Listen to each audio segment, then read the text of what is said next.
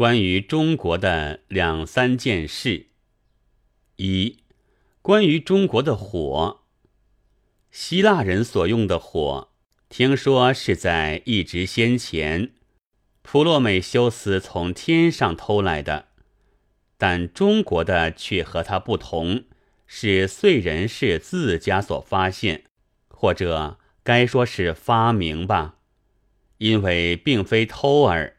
所以拴在山上给老雕去啄的灾难是免掉了，然而也没有普洛美修斯那样的被传扬、被崇拜。中国也有火神的，但那可不是燧人氏，而是随意放火的莫名其妙的东西。自从燧人氏发现或者发明了火以来，能够很有味的吃火锅，点起灯来，夜里也可以工作了。但是，真如先哲之所谓“有一利必有一弊”吧，同时也开始了火灾。故意点上火，烧掉那有朝氏所发明的朝的了不起的人物，也出现了。和善的燧人氏是该被忘却的。即使伤了时，这回是属于神农氏的领域了，所以那神农氏至今还被人们所记得。至于火灾，虽然不知道那发明家究竟是什么人，但祖师总归是有的，于是没有法，只好慢称之曰火神，而现以敬畏。看他的画像是红面孔、红胡须，不过祭祀的时候却需避去一切红色的东西，而代之以绿色。他大约像西班牙的牛一样，一看见红色便会亢奋起来，做出一种可怕的行动的。他因此受着崇祀，在中国。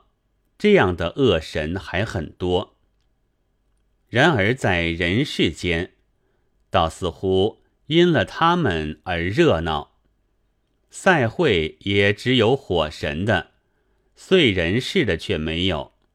倘有火灾，则被灾的和近邻的没有被灾的人们都要祭火神，以表感谢之意。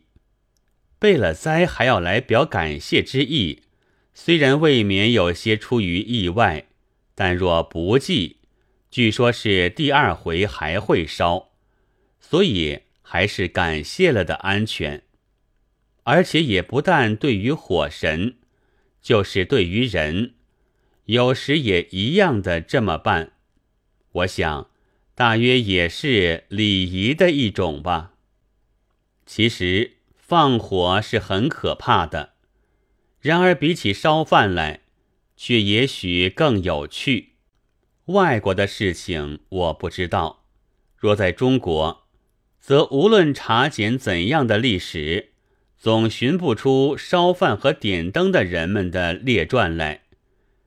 在社会上，即使怎样的善于烧饭、善于点灯，也毫没有成为名人的希望。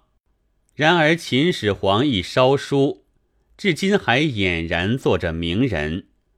至于引为希特拉烧书事件的先例，假使希特拉太太善于开电灯、烤面包吧，那么要在历史上寻一点先例，恐怕可就难了。